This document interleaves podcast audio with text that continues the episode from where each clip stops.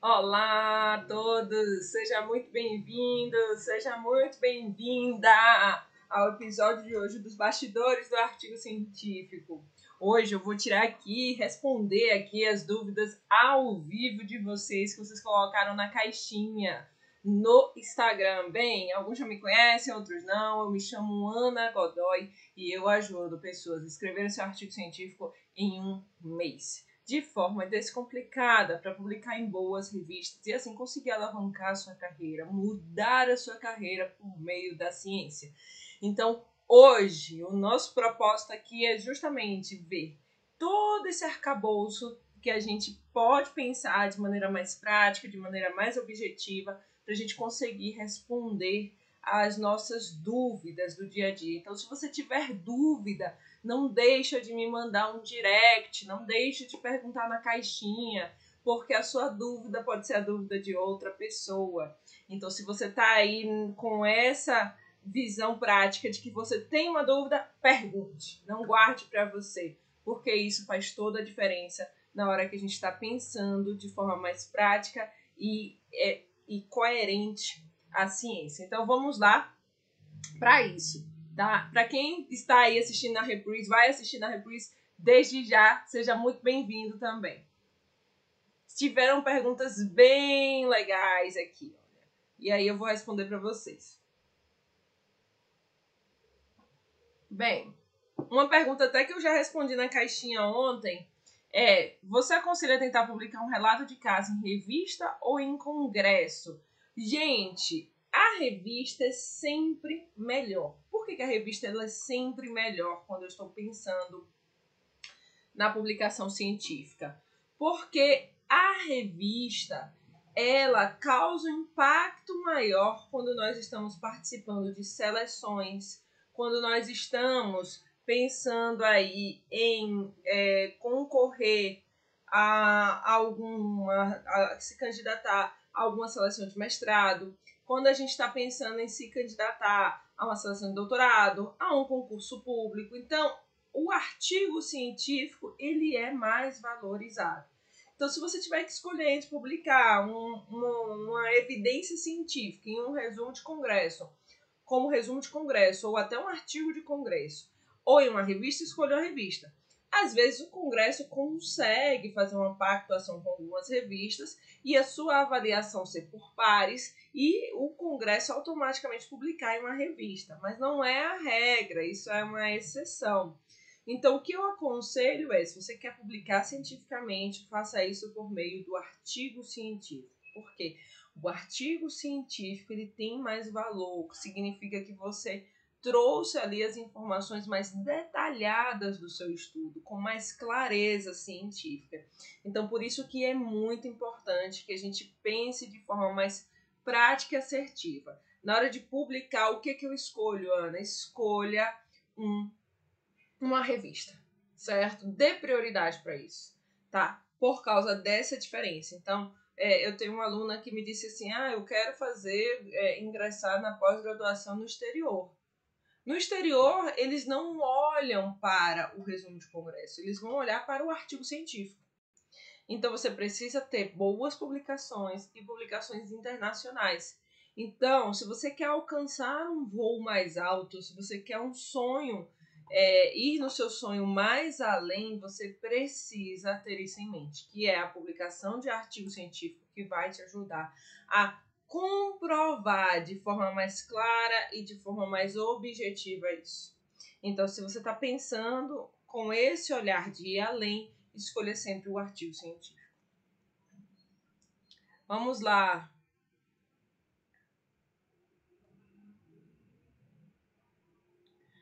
O que, que é essencial no projeto de pesquisa? Gente, é tão interessante a gente ver isso, entender o que é essencial num projeto de pesquisa. Muitas pessoas querem conduzir uma pesquisa científica, querem realizar um trabalho, querem aprender cientificamente, mas não conseguem entender o que é o básico de um projeto de pesquisa. O projeto de pesquisa é uma proposta. O que é uma proposta? É tudo aquilo que a gente vai convidar alguém a aceitar ou não o que você está fazendo. E no meio acadêmico, a proposta de uma pesquisa é o projeto. O projeto, ele é 50% do seu trabalho. Ele é 50% do seu artigo. O projeto ele é muito importante quando você quer conduzir uma pesquisa, certo? Que precisa ali de uma aprovação do comitê de ética, que precisa dessa avaliação. Então, o projeto traz o que como reflexão? Traz o planejamento, você antecipar as etapas, minimizar problemas. Então, todas as vezes que a gente pensa cientificamente, que a gente está conduzindo algo cientificamente, a gente tem que pensar no planejamento. Às vezes, você já vai conduzir um artigo científico direto. Por que, que você vai conduzir um artigo científico direto? Porque você tem uma formação científica, vai ser um artigo de revisão, ou então você vai é, conduzir ali um outro trabalho científico que tem dados secundários, e tudo bem. Mas se você vai fazer uma pesquisa do zero, você vai concorrer a uma seleção de mestrado, doutorado, ou financiamento de pesquisa, você precisa ter o projeto. Se você não tem o projeto, você não consegue mostrar qual é a sua proposta. E esse projeto precisa ser executável. Projeto de pesquisa que não é executável vai te travar, vai fazer com que você não avance. Então, pensar cientificamente, de maneira mais clara, de maneira mais objetiva, é pensar no planejamento de forma mais prática. Bem, e o que que então eu preciso ter no projeto? Uma introdução, minimamente, tá, gente? Tem mais elementos. Mas eu estou falando aqui para vocês o que, que é o mínimo que precisa compor um projeto. É introdução, o método, resultados esperados e cronograma. Isso é o mínimo, tá? Tem alguns projetos que a gente vai ter que colocar um referencial teórico. Tem. E ele se enquadra ali conforme o tipo de é, ação que você vai ter, conforme o tipo de, de vaga que você vai é, concorrer, conforme o tipo de perspectiva que você tem. Então, se você tem em mente claramente isso, você vai conseguir fazer o seu projeto. Então, esses elementos são essenciais. Ah, Ana, eu posso então Fazer um projeto de pesquisa com mais elementos? Pode. Resultados esperados é um elemento que a gente pode incluir dentro do nosso projeto. Viabilidade é outra característica. Mas eu te falei aqui o que, que é essencial. Então, é importante que a gente tenha isso claro.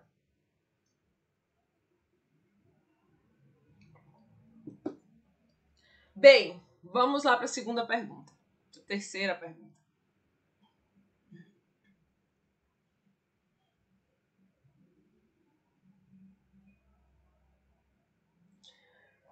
Passos para ser um pesquisador. Isso é interessante. Por que, que é interessante a gente discutir um pouco sobre esse tema, né?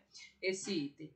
Aqui a gente tem que pensar a pesquisa como um caminho importante para a tomada de decisão. E ser pesquisador é uma profissão. Uma profissão não formalizada, mas é uma profissão. Porque você se dedica a aprender de forma mais clara, consistente e coerente a produzir ciência. Todas as pessoas que estão pensando cientificamente são pesquisadores? Não. Tem pessoas que pensam cientificamente, que precisam escrever artigos, que precisam entender de método para melhorar a sua clínica, para melhorar a sua gestão, para melhorar a sua prática, mudar a sua realidade ao redor. Isso é um ponto que a ciência vai colaborar esses profissionais, com esses profissionais, para que mude a sua realidade. Então a gente precisa entender da ciência, a gente precisa escrever artigo científico, a gente precisa ler artigo científico para tomar uma decisão. Quando a gente apenas lê um artigo científico, a gente está numa posição somente de deixar essa ferramenta na mão de outras pessoas. Quando a gente escreve cientificamente, a gente passa a ser também parte dessa construção. Só quem escreve artigo científico é pesquisador? Não. É qualquer pessoa que tenha domínio de método científico. O pesquisador é aquele profissional que escolheu a carreira de fazer pesquisas e diversas e diversas vezes. Ou seja, ele escolheu aquele caminho. Então você precisa ter isso em mente, ter isso claro dentro desse universo. Então, quais são os passos para você se tornar um pesquisador? O primeiro passo é você ingressar aí no Brasil, né? Ingressar numa pós-graduação, no mestrado, doutorado. Se você quer seguir carreira acadêmica, é essencial que você faça isso.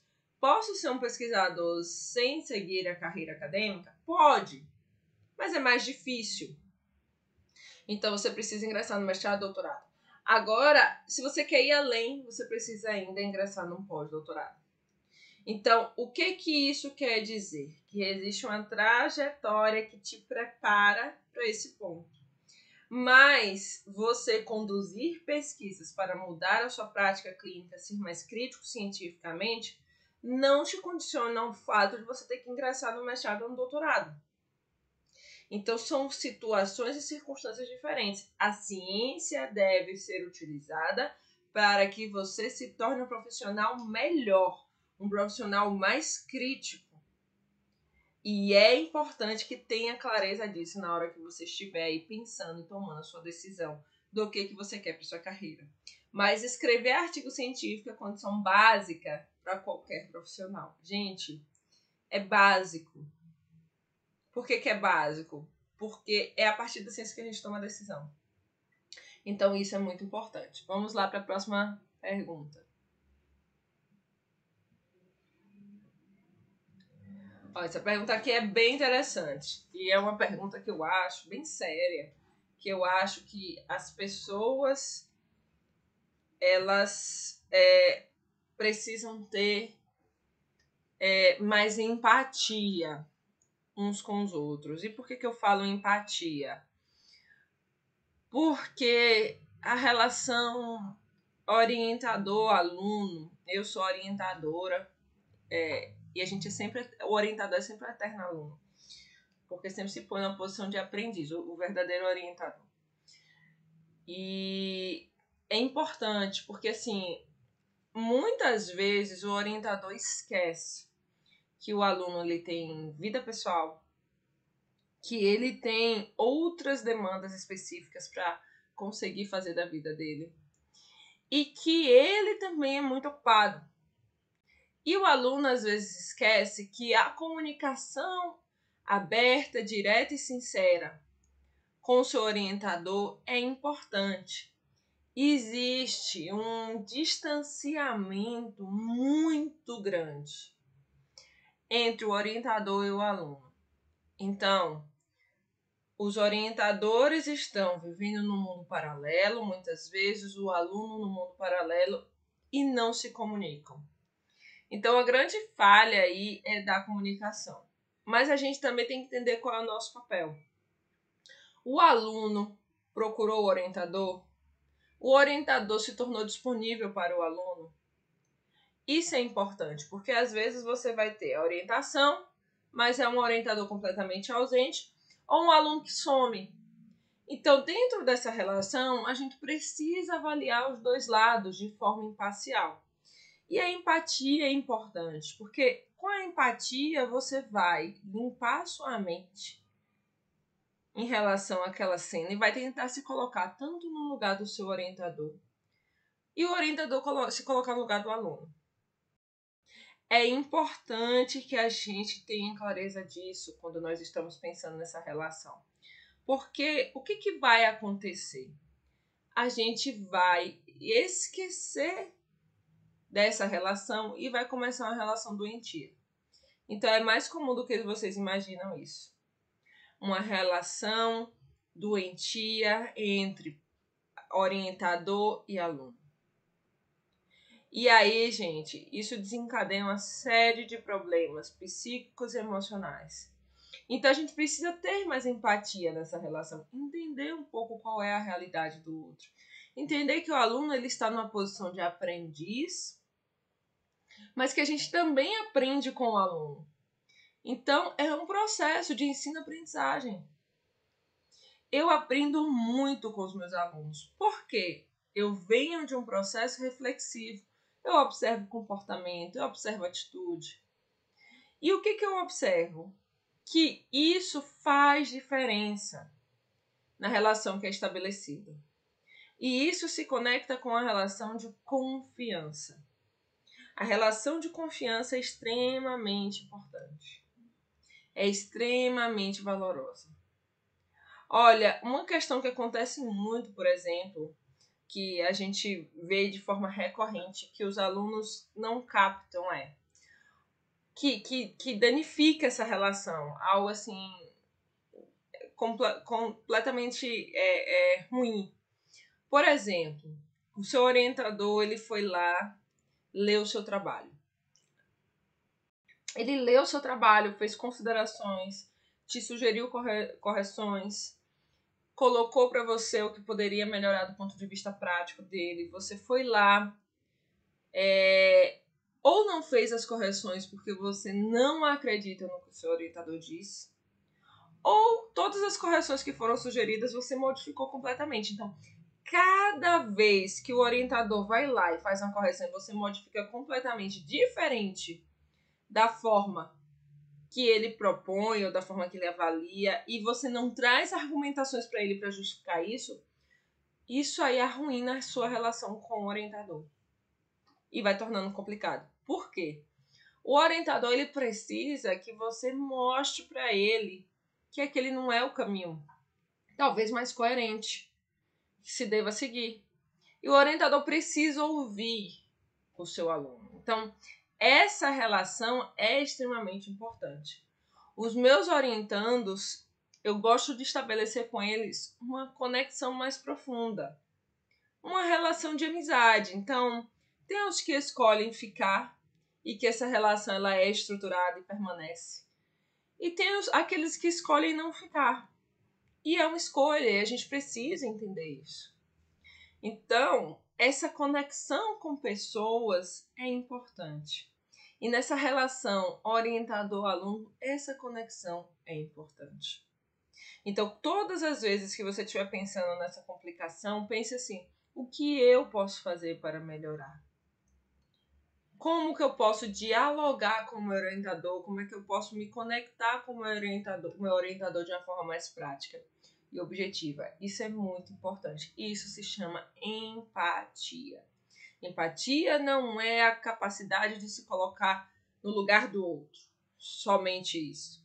É a nossa capacidade de avaliar na, analiticamente aquela cena e entender o que está acontecendo e tentar ver como que pode mudar aquela realidade, como é que nós podemos ajudar de forma mais clara, objetiva o outro.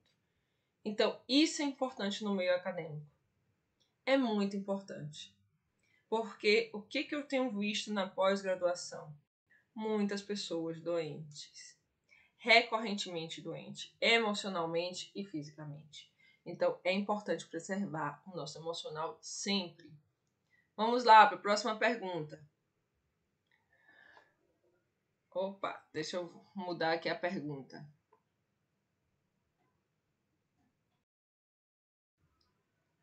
A orientadora pediu para eu mudar o tema. O que eu faço? Argumente. A gente precisa começar a pensar, gente, um certo desapego do tema. Por que, que eu falo desapego do tema? Porque a gente está aqui assim, ah, eu quero muito estudar esse tema. Quero muito, nossa, é meu sonho estudar esse tema. É algo que eu desejo assim profundamente. Tá bom. Mas você avaliou os três critérios essenciais para conduzir uma pesquisa com o tema? Ou então aquele tema vai mudar uma realidade? Às vezes parece ser egoísmo demais nosso pensar assim, eu quero estudar um tema, esse tema especificamente, porque esse tema aqui é o tema que eu acho fantástico, é o que eu acho sensacional. Mas e aí, você está disposto a ajudar alguém a partir disso? Efetivamente, especialmente ao redor que você está? A escolha do tema, gente, requer o quê? Como o nosso processo reflexivo aí. A escolha do tema requer qual é ali a sua aplicabilidade, a viabilidade e, o, e como isso ajuda as pessoas. Então, se o orientador falou assim, vamos mudar o tema, pergunte o porquê. É interessante pensar assim. Outro dia, uma aluna minha virou e falou assim, do, do DPA1. Ana, a minha orientadora disse que ia mudar o tema porque não tem artigos publicados para uma determinada profissão. E aí eu fiquei pensando, se não tem artigos voltados para determinada profissão, é sinal de que precisa manter o tema. Por quê? Porque vai mostrar que não é feito trabalhos na área específica daquela profissão. Então, se você está mostrando isso para as pessoas, está abrindo um alerta para dizer assim: olha, gente, estuda esse tema aqui, isso é interessante. Então, o fato de não ter evidências científicas ou de ser um tema pouco estudado não significa que você não vai conduzir um trabalho científico para aquilo. É importante ter isso claro. Por que, que é importante? Porque senão a gente fica sempre pensando que justifica uma mudança de tema. Não, não justifica uma mudança de tema. Agora, se a orientadora né, pediu, você tem que entender o porquê. Você tem que entender os motivos para essa mudança. Eu, particularmente, nunca me apeguei aos temas em relação ao que se deve ser feito ou não, mas sim ao que é de fato importante, que é aprender a ser crítico cientificamente. Então, isso eu passo para os meus alunos. Eu sempre converso com eles e pergunto: vocês têm interesse de algum tema específico? Se eles sinalizam que não, aí eu faço uma sugestão de tema. Se eles sinalizam que sim, aí a gente vai conversar e vai entender um pouco mais o que, que seria isso. Então é muito importante que a gente tenha clareza desse ponto. É verdade, rompi uma relação orientador tóxico, tentei ser empática, mas não teve como sustentar. A saúde mental em primeiro lugar. Sou, hoje sou orientadora de PIBIC e vejo como aprendi com isso. Com certeza, sem dúvidas, é importante isso. A gente não pode ficar alimentando ali uma relação tóxica, uma relação ruim. E parece que é um tabu você mudar de orientador.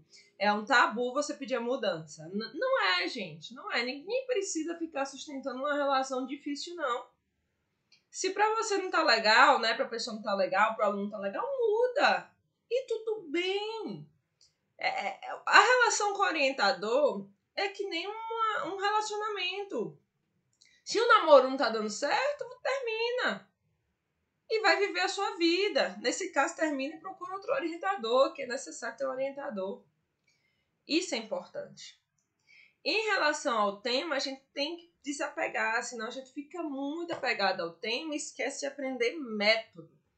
E é o método que faz a gente escolher. Se você, vocês me perguntassem assim, Ana, em toda a sua trajetória acadêmica, Quais são te os temas que você estudou? Diversos. Olha, eu já estudei tema de saúde bucal. Eu já estudei tema de enfermagem, relacionado com enfermagem. Eu já estudei tema relacionado com qualidade de indicadores de saúde. Suicídio, homicídio, doenças crônicas, câncer. Então, assim, educação, agora, que, que é um tema bem recente de um, de um, de um orientando da, da área da educação, bem legal sobre o uso de tecnologias. Então, se a gente fica apegado ao tema, a gente perde a oportunidade de aprender o método. E sabe o que, que todos esses alunos tinham em comum? O ponto estratégico em comum? O método. Eu saí com esses alunos com a missão cumprida, deles terem aprendido que eles podem estudar o que eles quiserem, da forma que eles quiserem. Então a gente precisa desapegar um pouquinho do tema e começar a aplicar isso de uma forma mais prática. Normalmente, gente, o, os alunos, quando eles chegam, eles chegam até querendo sugestão de temas. Então a gente precisa pensar isso como um recurso. Qual é a sugestão de tema que você vai dar, o que, que o aluno quer estudar e trazer isso para o mundo real, aplicável. Então, esse papel ele é muito importante. Deixa eu seguir aqui para a próxima pergunta. Ó, essa pergunta é muito interessante. O que define uma pessoa como autora de um artigo? Gente, existem critérios claros na literatura que definem autoria de artigo, tá? Que é uma contribuição substancial. O que é uma contribuição substancial? É você ter feito a revisão desse artigo. É você ter feito a análise dos dados. É você ter feito a concepção desse projeto, tá? Isso caracteriza a autoria. Mas a gente precisa ter cuidado, porque o primeiro autor é aquele autor que a gente chama de o autor principal, é aquele autor que escreveu o artigo. Hoje eu vejo um movimento muito grande na, na ciência é, de alunos que escrevem os seus artigos científicos mas que não, de fato, ali de maneira bem objetiva, não aplicam de maneira mais clara e de maneira mais coerente é, essa questão da primeira autoria. Então, é importante ter um processo de orientação consistente para que o aluno seja o primeiro autor do artigo. Isso é importante. Mas às vezes tem que ver essa relação aluno-orientador. Como é que isso foi estabelecido? E qual é o pacto feito desde o começo da jornada? Então, isso é importante que seja avaliado. Porque não dá para chegar no final da história e decidir quem é que vai ser o primeiro autor. Precisa ser pactuado previamente, precisa ser pactuado antes confusão. E eu fico pensando assim, né? Eu penso várias e várias vezes que é, é mais vaidade do que, do que justiça. A ordem de autoria. Ah, porque vai ser o primeiro autor, porque vai ser o último autor. É mais vaidade do que de fato justiça. Então a gente precisa entender que o aprendizado e a contribuição para a ciência é de fato mais valorosa. Então, a ordem de autoria precisa ser pactuada. E quem escreve artigo é o primeiro autor. E quem orienta o artigo é o último autor. Então, quem orienta verdadeiramente. Então, essa construção precisa ser feita de forma clara com o seu orientador e você precisa se dedicar para isso. Cuidado, muito cuidado com isso. O fato de você coletar dados não caracteriza como autor, tá? É importante que você contribua para os artigos. Por que, que eu falo isso? Porque às vezes você coleta o dado de uma pesquisa, mas você não contribui para os artigos. Do, campo, do ponto de vista científico, isso não é suficiente.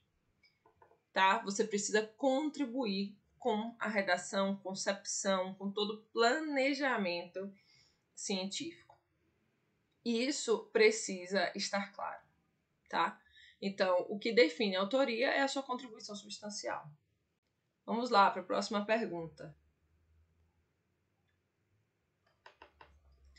Qualquer um pode avaliar criticamente artigo científico? Sim, qualquer pessoa pode avaliar criticamente artigo científico. Qualquer um. Desde que saiba fazer isso. Desde que use as ferramentas corretas. Desde que entenda o que está fazendo. Inclusive, isso é extremamente importante. Você aprender a avaliar o artigo metodologicamente para avaliar de forma crítica isso. Por isso que existem ferramentas para que isso aconteça. Então, se você está pensando aí de maneira mais prática em saber se o artigo é bom ou ruim, aprenda sobre método para fazer essa avaliação de forma coerente. Se você não aprende sobre método, você não consegue enxergar isso de uma forma mais prática, de uma forma mais objetiva. É o caminho do método científico que te ajuda a fazer isso. E, gente, isso é todo dia. É o tempo todo. Todas as vezes que você for avaliar um artigo, que você for ler um artigo, você tem que pensar na qualidade metodológica. Porque é assim que a gente começa a confiar na qualidade da evidência científica. Começa a dizer o artigo é bom, o artigo não é bom. Então, ter clareza desse ponto é importante. Muito importante. Então, todas as vezes que você estiver aí construindo mentalmente essa ideia, que você estiver pensando em avaliar algo, desenvolva essa habilidade. Aprenda a ser crítico e aprenda a aplicar esse conhecimento de forma mais prática e objetiva. Por isso que é importante a gente usar ferramentas que nos ajudem nessa jornada. Para que serve o pós-doutorado? É interessante, né? Que eu me lembro da época que eu, eu estive no, no pós-doutorado e ele serve como um estágio para o doutor se aprofundar em uma determinada área. Então é isso mesmo. Quem termina o doutorado nem sempre vai estar pronto, não, gente. É um processo de refinamento. E o pós-doutorado te ajuda nisso. Te ajuda a entender de forma mais prática e efetiva um campo específico, uma área específica. Por isso que é importante quem quer seguir carreira acadêmica sair da graduação ao pós-doutorado. E o pós-doutorado tem limite? Não, você faz quantos vocês quiserem fazer. Mas é importante. Porque é esse estágio de aprimoramento, de organização, de estruturação que se faz, que se aplica que é consistente e coerente com a sua realidade. Então, se você quer se especializar em uma área, você pode pensar o pós-doutorado como uma alternativa, tá? É importante isso para quem quer seguir carreira acadêmica. Gente, esse é o episódio de hoje dos bastidores do artigo científico. Obrigada quem ficou aqui até o final, acompanhou. Se você tiver alguma dúvida, me manda um direct, põe uma pergunta na caixinha, mas não deixa de perguntar é muito importante você colocar sua pergunta, colocar sua dúvida, coloca nos comentários, interage comigo para que isso seja diferente. Até a próxima!